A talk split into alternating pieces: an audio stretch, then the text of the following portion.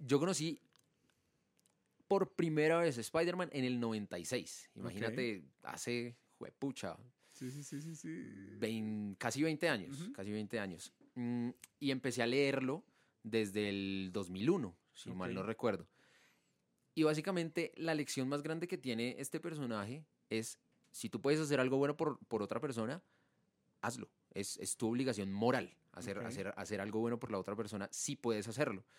Entonces yo decía, pucha, eh, cuánta verdad. O sea, es, es algo para niños, es- una historieta es para niños, pues en esa época y demás, pero la lección que te trae es, o sea, si nosotros pudiéramos aplicar todo eso,